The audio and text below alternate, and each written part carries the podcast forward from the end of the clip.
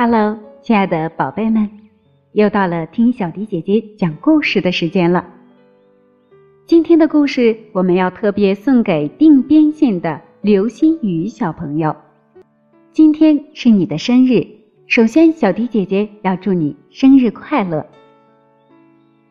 听说你最喜欢苏菲亚公主，今天小迪姐姐又特别为你讲述一则关于苏菲亚公主的故事。希望你能喜欢。接下来的时间，我们就一起来听听这则好听的故事吧。万圣节服装秀，苏菲亚太激动了。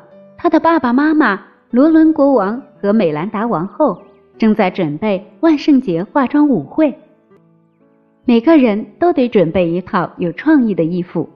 更棒的是，还有大奖等着他们。苏菲亚都等不及，要马上开始准备了。安博真的想赢得最佳。我要扮，我要扮成孔雀。他告诉苏菲亚：“我敢肯定你会是最漂亮的孔雀。”苏菲亚说。安博非常努力的想做好自己的礼服，但羽毛掉到哪里都是，就是不好好戴在裙子上。再戴上帽子，安博看起来简直像一只公鸡，而不是孔雀。安博跑去找苏菲亚帮忙：“你能把我的衣服做成这样子吗？”安博拿出草图给苏菲亚看：“我一定会尽力帮你做的。”苏菲亚笑着说。苏菲亚先是小心地把美丽的羽毛缝在安博的裙子和粉色斗篷上，接下来。他还用羽毛做了一个配套的帽子。苏菲亚把安博带到镜子前，安博看到自己的时候，忍不住呀呀的叫了起来。他紧紧的抱住苏菲亚，说：“谢谢你，苏菲亚，我一定能赢到大奖。”现在，苏菲亚该做自己的小精灵服了。她先是缝了一件美丽的裙子，然后贴上亮晶晶的翅膀。最后，苏菲亚还用鲜花做了一顶小皇冠，太完美了。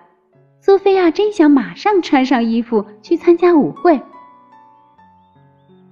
万圣节舞会的日子终于到了，安博看到苏菲亚的衣服，十分担心。妹妹的衣服比自己的好看太多了，我得把我的衣服弄得更好看一些。安博低声说。首先，他得多加一些羽毛。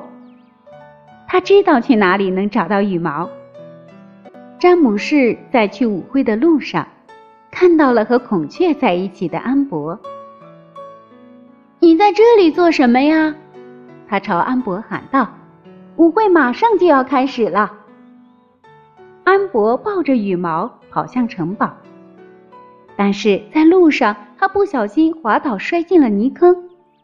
那一边，所有的客人都已经到了，他们正在舞池里等待着主持人宣布舞会开始。安博呢？苏菲亚问詹姆士。苏菲亚顺着一路的泥脚印追到安博的房间。发生什么事了？苏菲亚问。我嫉妒你的衣服，安博红着脸解释。我想让自己更好看，我很抱歉。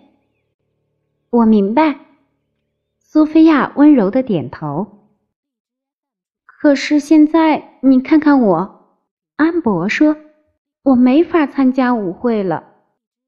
你可以的，苏菲亚说，我们来想想办法，我不会丢下你不管的。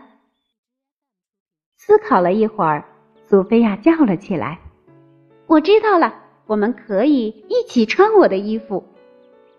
我不明白，安博摇摇头。你马上就会明白的，苏菲亚说。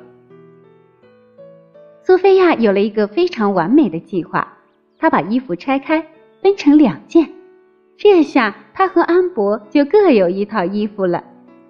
看到了吗？苏菲亚说。现在我们都是小精灵了。安博大叫着：“双胞胎小精灵！”苏菲亚回应道：“双胞胎小精灵姐妹。安博微笑着补充。小姐妹急匆匆地跑向舞池，正好赶上化妆舞会的大游行。评委花拉仙子、翡翠仙子、蓝天仙子仔细地评审每个孩子的服装。玛雅的彩虹服获得了最美丽衣服奖，金的小丑服获得了最滑稽衣服奖，而最佳装扮奖是卡利德的龙服。还有最后一个奖项，花拉仙子说，是最有创意奖。蓝天仙子微笑着把奖杯颁给了苏菲亚和安博。这对小姐妹分享了同一件衣服。而获得了大奖。但安博说：“我获得的真正大奖是这个可以信赖的姐妹苏菲亚。”金鱼小朋友，这就是关于苏菲亚公主的故事。故事中的苏菲亚小公主非常乐于分享，同时因为她的乐于分享，还获得了最具创意的大奖。而对于安博公主来讲，获得的真正大奖不是一个奖杯，而是姐妹之间的信赖感。鉴于小朋友，今天的故事你还喜欢吗？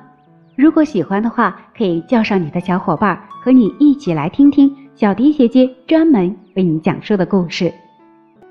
小朋友们，如果想听到小迪姐姐专门为你讲述的故事，也可以在我们文章的留言区进行留言。就有机会听到小迪姐姐专门为你讲述的故事哟。最后，小迪姐姐还是要再一次祝福刘星宇小朋友生日快乐，天天开心。好了，今天就到这里，宝贝们，晚安吧。